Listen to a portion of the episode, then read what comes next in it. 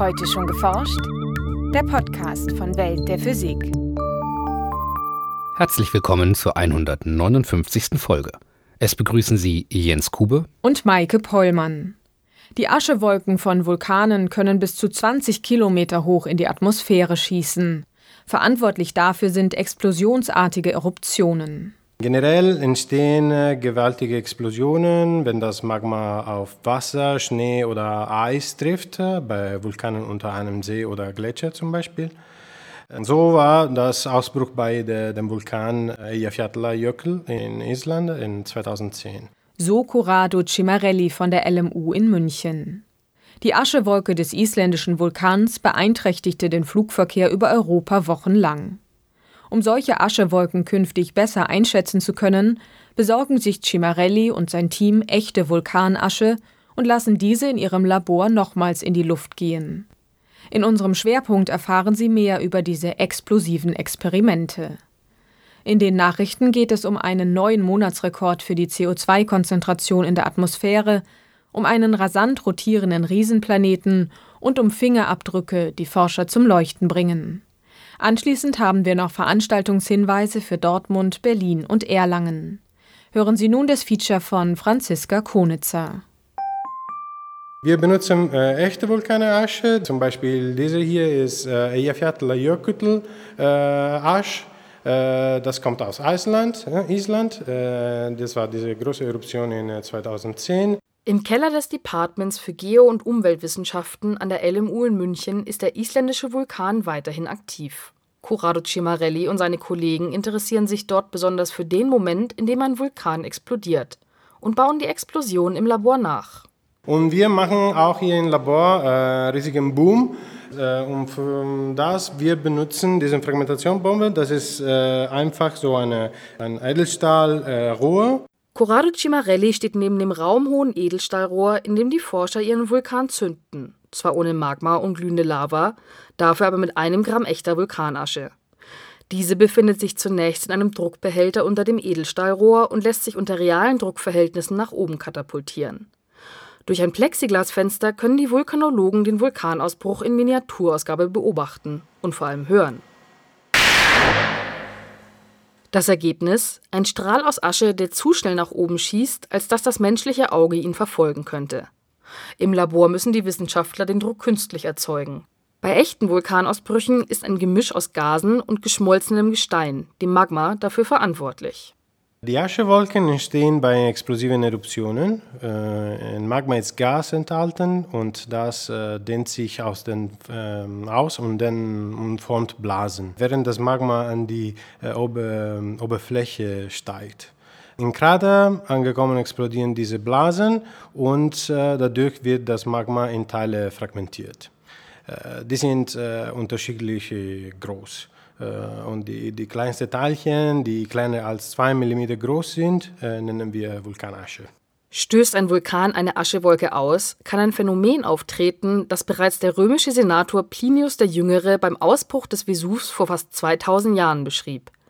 In der Aschewolke zucken Blitze, die sich über mehrere Kilometer erstrecken können.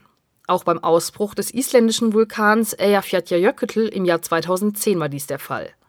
Grundsätzlich lassen sich diese sogenannten Vulkanblitze durchaus mit den Blitzen, die während eines Gewitters entstehen, vergleichen. Ähm, es gibt viele Gemeinsamkeiten zwischen Gewitterblitzen und Vulkanblitzen. Äh, in beiden Fällen ist äh, Hochspannung die Voraussetzung, das ist klar. Äh, natürlich sind die Entstehungsbedingungen jeweils ganz andere.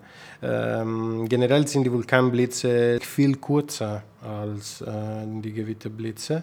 Die extrem kurze Dauer solcher Vulkanblitze ist der Grund, warum in Corrado Cimarellis Labor eine Hochgeschwindigkeitskamera steht, die den simulierten Vulkanausbruch filmt. Denn auch während dieser vergleichsweise winzigen Ascheeruptionen entstehen Vulkanblitze, die dem menschlichen Auge allerdings verborgen bleiben die Hochgeschwindigkeitskamera geht bis äh, 50.000 Bilder pro Sekunde. Wir normalerweise benutzen zwischen ja, 25.000 und mehr. Und durch diese äh, Plexiglas-Window, das können wir alles äh, beobachten. Äh, aber manchmal die Blitze sind so klein und äh, so äh, schnell, dass auch mit der Hochgeschwindigkeitskamera nicht alles sehen können. Deshalb zeichnen zwei zusätzliche Kupferringe als Antennen die elektrostatischen Entladungen auf. Bis zu 10 cm lang können die Miniaturvulkanblitze sein. Ihre Dauer beträgt nur wenige Millisekunden. Diese Blitze entstehen, wenn in der Aschewolke eine so große elektrische Spannung herrscht, dass die Luft selbst zum elektrischen Leiter wird und so Strom fließen kann. Dahinter stecken zwei Mechanismen.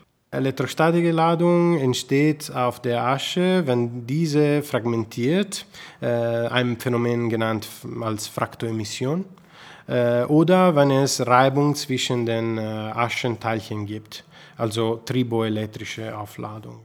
Der triboelektrische Effekt begegnet uns auch im Alltag. Er sorgt beispielsweise dafür, dass uns die Haare zu Berge stehen, wenn jemand mit einem Luftballon daran reibt oder dafür, dass wir bei der Berührung einer metallischen Türklinke einen kleinen Schlag bekommen, wenn wir zuvor mit Plastiksohlen über einen Teppich gelaufen sind.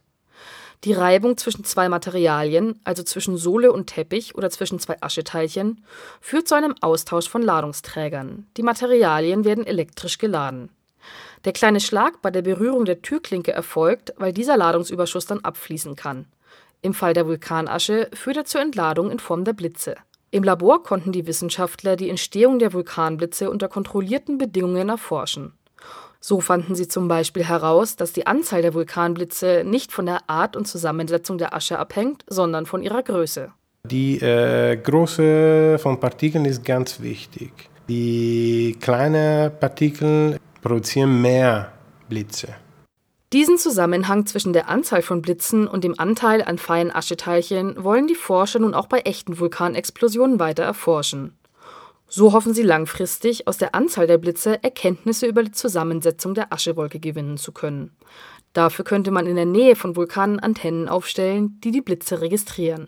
Und dann kann man sehen, wie viele Blitze äh, kann diese Aschesäule generieren. Und wann das geht mit der Größe von Partikeln, dass ich kann schon sehen oder schon sagen, ah, okay, mehrere Blitze, feine äh, Asche. Und das ist super wichtig für den Flugverkehr. Eyjafjallajökull Jökull legte im Jahr 2010 den Flugverkehr für mehrere Wochen lahm, weil sich seine Asche in der Atmosphäre ausbreitete. Verhindern könnten die Vulkanologen das zwar auch in Zukunft nicht. Aber vielleicht könnten die Vulkanblitze dann zumindest als eine Art Frühwarnsystem dienen. Nachrichten. Auf dem Berg Mauna Loa auf Hawaii wird seit 1959 regelmäßig der Kohlendioxidgehalt der Atmosphäre überwacht. Dabei sind zwei Trends beobachtbar. Zum einen schwankt die Konzentration dieses Gases im Jahresrhythmus, was auf die Wachstumsphasen der Vegetation zurückzuführen ist. Zum anderen ist ein in der Geschwindigkeit wachsender Anstieg festzustellen. Zu Beginn der Messungen lag die Konzentration des CO2 bei 315 ppm, also Teilen pro Million Luftmoleküle. In den 1990er Jahren lagen die Werte bei 360 ppm und heutzutage wird der Wert von 400 ppm überschritten wie die Forscher des Observatoriums auf dem Mauna Loa berichten, wird der jetzt zu Ende gehende April der erste Monat sein, der mit einem Mittelwert von über 400 ppm in die Datentabellen eingeht. Der Anstieg des atmosphärischen CO2 beruht auf der Verbrennung von fossilen Kohlenstoffvorräten wie Öl, Kohle und Gas die erhöhte CO2-Konzentration führt Klimawissenschaftlern zufolge zu einem globalen Temperaturanstieg.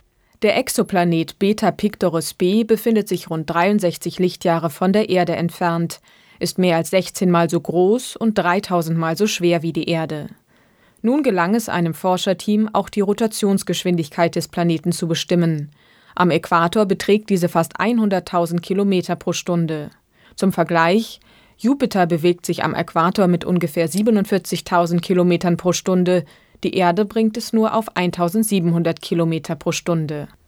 Rotiert ein Planet, bewegen sich verschiedene Teile seiner Oberfläche mit unterschiedlichen Geschwindigkeiten auf uns zu oder von uns weg. Durch diese Bewegung werden die vom Himmelskörper ausgehenden Wellenlängen teils gestaucht und teils gestreckt. Um diese minimalen Rotationssignaturen im Lichtspektrum des Planeten nachzuweisen, nutzten die Astronomen eine Methode namens hochdispersive Spektroskopie. Die verschiedenen Wellenlängen des Lichtspektrums lassen sich damit präzise aufspalten und analysieren. Nachdem das Team die Effekte des sehr viel helleren Zentralgestirns sorgfältig entfernt hatte, zeigte sich die rasante Rotation von Beta Pictoris b. Ein Tag auf dieser Welt dauert nur acht Stunden. Damit bestätigt sich der im Sonnensystem beobachtete Trend, nachdem schwere Planeten sich auch schneller drehen, so die Astronomen. Eine neue Methode zur Erfassung von Fingerabdrücken entwickelten Forscher aus Südkorea, wie sie in der aktuellen Ausgabe von Nature Communications berichten. Mithilfe eines Tintenstrahldruckers beschichteten sie eine Folie mit einem Polymer auf Basis von Diacetylen. Diese Polymerbeschichtung reagiert sehr empfindlich auf die Anwesenheit von Wasser und damit auch auf Schweiß, wie er aus den Fingerkuppen abgegeben wird. Zusätzlich zu einem Farbwechsel von Blau auf Rot tritt ein leichtes Leuchten, Fluoreszenz, auf, das gut zu analysieren ist. Einen Ersatz für digitale Fingerabdruckscanner wird das neue Verfahren nicht liefern. Aber bei der medizinischen Analyse von Fehlfunktionen der Schweißdrüsen vermag es vielleicht zu helfen. Bei einer guten Ortsauflösung von etwa einem Zehntel Millimeter. Und nun zu unseren Veranstaltungshinweisen. In Dortmund spricht Professor Uwe Schwiegelshohn von der dortigen TU über Fußball und Roboter. In dem Vortrag wird gezeigt, vor welchen schweren Aufgaben Fußballspieler tatsächlich stehen und wie aufwendig es ist, diese Aufgaben durch Roboter zu lösen.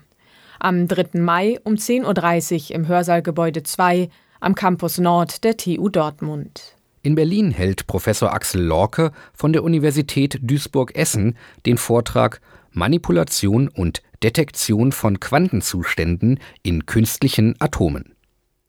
Quantenpunkte sind ideale Modellobjekte, um fundamentale Eigenschaften von Systemen aus wenigen wechselwirkenden Elektronen zu untersuchen. Im Rahmen dieses Vortrags werden grundlegende Eigenschaften von Quantenpunkten an verschiedenen Experimenten demonstriert und diskutiert. Am 8. Mai um 18.30 Uhr im Magnushaus in Berlin. Um Anmeldung wird gebeten. In Erlangen spricht Professor Bernhard Hensel von der dortigen Uni über Physik im Takt des Herzens. Es soll die große Bedeutung von Taktgebern oder Uhren in der Natur aufgezeigt werden, vom Jetlag bei Flugreisen bis zum Kammerflimmern und plötzlichen Herztod. Zu hören am 10. Mai um 11.15 Uhr im Hörsaal G des Hörsaalgebäudes Physik Biologie der Universität Erlangen-Nürnberg. Das war's für heute. Bleiben Sie wissenschaftlich und laden Sie uns auch nächstes Mal wieder herunter.